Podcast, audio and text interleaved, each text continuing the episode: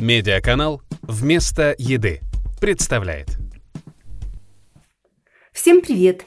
Совершим небольшое гастрономическое путешествие в эпоху позднего Средневековья. Но прежде немного истории. 29 февраля 1429 года на исходе Столетней войны Жанна Дарк въехала со своими спутниками в Шиньонский замок, где встретилась с дофином, будущим королем Франции Карлом VII.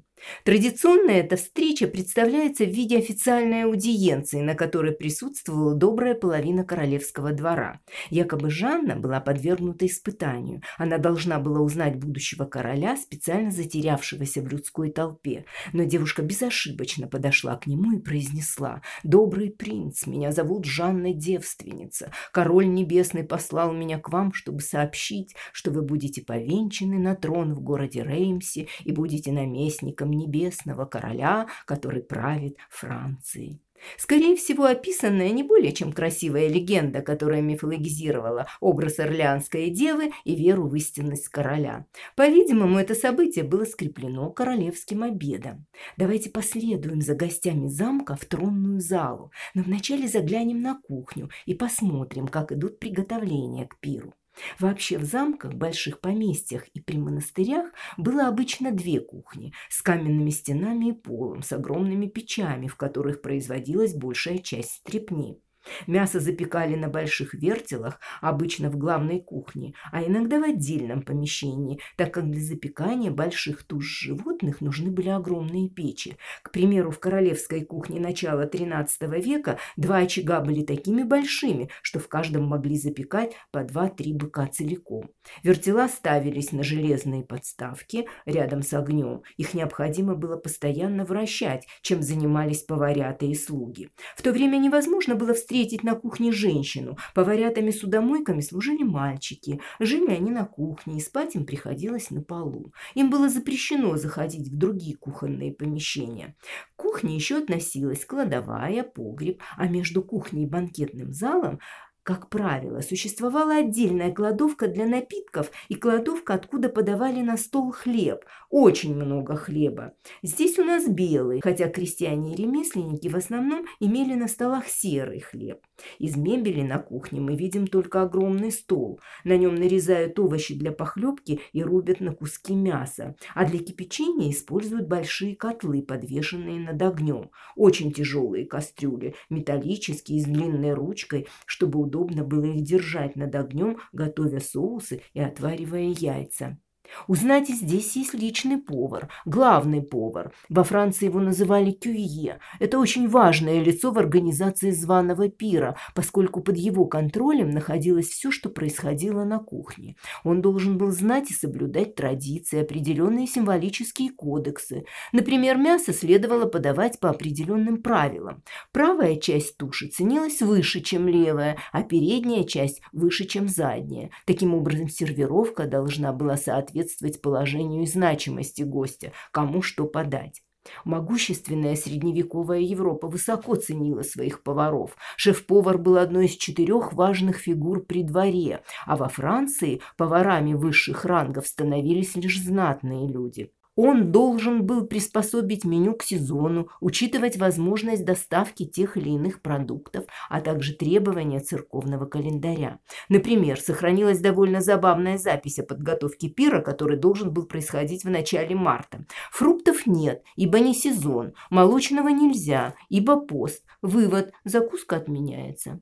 На крупной кухне каждый из них имел свою специализацию. Были умельцы, готовившие исключительно соусы, были колбасники, специалисты по супам, жаркому, кондитеры – Руководил всем процессом, конечно, главный повар. Он восседает на троне, как на высоком сиденье в середине кухни и громким голосом отдает приказы своим подопечным. Один подобный персонаж, Гийом Тирель, повар трех французских королей, оставил нам любопытные зарисовки кухонной жизни с добавкой доброго юмора. В частности, он пишет, что «поварешка нужна повару, дабы помешивать супы и соусы, а также гнать из кухни мальчишек, наподдав им пониже спины стороны, ежели в том возникнет необходимость.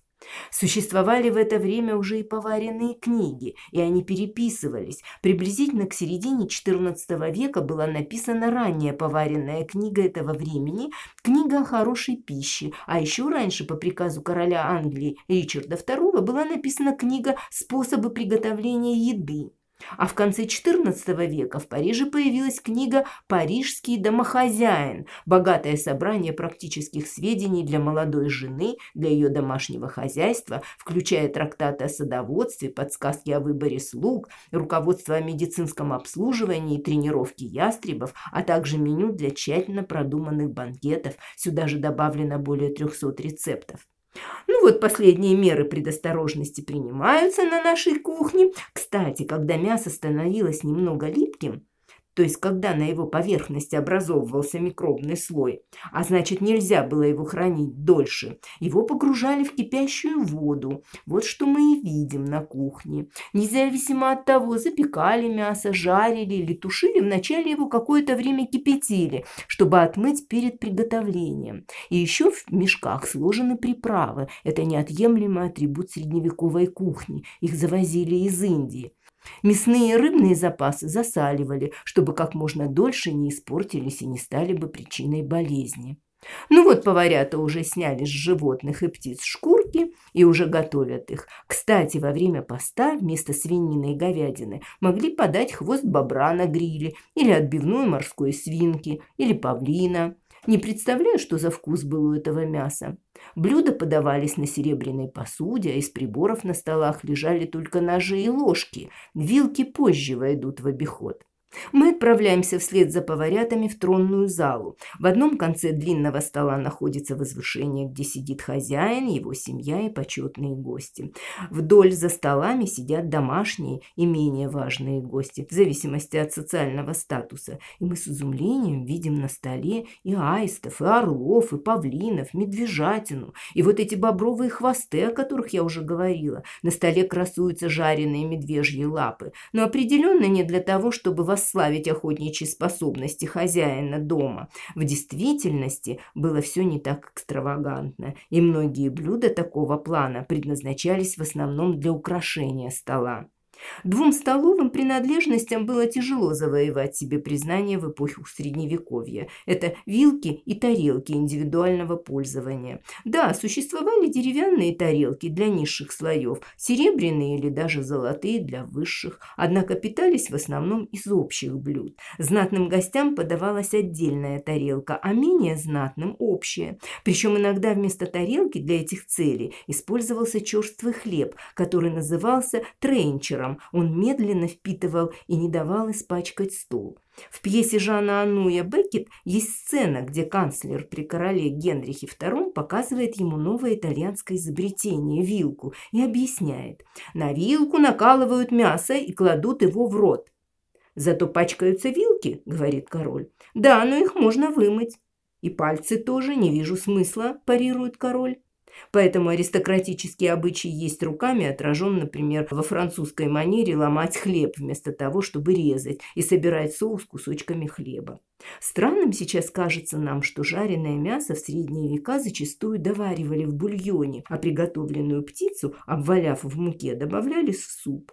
При такой двойной обработке мясо теряло не только свою хрустящую корочку, но и вкус – но, увы, стоматология в те времена была несовершенной, и зубы быстро утрачивали способность обрабатывать грубую пищу. Вообще на столе очень много жирных продуктов. Рулеты, колбасы, сдобренные маслом рыбные продукты, копченое мясо. Что касается пернатых, то этот вид пищи почитался особенно благородным, так как птицы по тогдашним представлениям, поднимаясь в небо, долетают до престола Господня. Птиц подают на золотых блюдах жареными, печеными, фаршированными, посыпают сверху крупной солью, сопровождают блюдечком острого соуса. Интересно, что в средневековой Франции существовал ритуал произносить клятву у жареного куска мяса, который позднее будет разрезан. И в этой роли очень часто выступал павлин или фазан. Павлина, как самую благородную из птиц, готовили так. Его кожу осторожно снимали со всеми перьями, каркас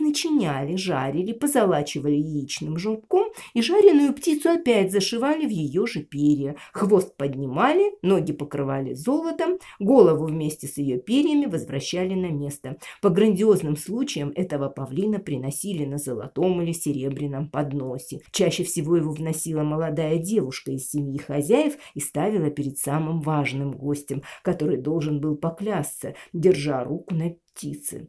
В чем поклясться? Ну, например, он клялся, что будет первым, кто воткнет свое копье в противника, или первым, кто поднимет флаг во имя своей дамы в захваченном городе. Тогда же он должен был продемонстрировать перед собравшимися свои навыки при разделе птицы, над которой он только что поклялся. В середине XV века Филипп Добрый и его придворные на фазаньем пире в городе Лилли принесли клятву отвоевать Константинополь у неверных. До нашего времени дошла так называемая клятва фазана, зафиксированная в документах, которую произнес Филипп Добрый. Один за другим гости клялись над птицей, чтобы их видели и слышали все собравшиеся, как друзья, так и законспирировавшиеся враги. Тогда по обычаю птицу резали, и каждый поедал свою порцию.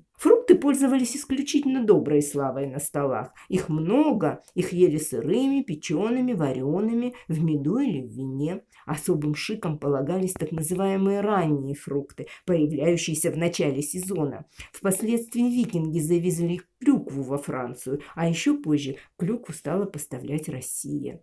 Еду подслащивали исключительно медом. Хотя тростниковый сахар был известен уже в Южной Италии в VIII веке, но остальная Европа узнала секрет его получения только в ходе крестовых походов. Но и тогда сахар продолжал оставаться роскошью. В начале XVI столетия 6 килограммов сахара стоили ровно столько же, сколько лошадь. И лишь в середине XVIII века был открыт секрет производства сахара из сахарной свеклы, но и это особо не повлияло на положение вещей. Промышленное массовое производство сахара началось лишь в XIX веке, и только тогда сахар стал продуктом для всех.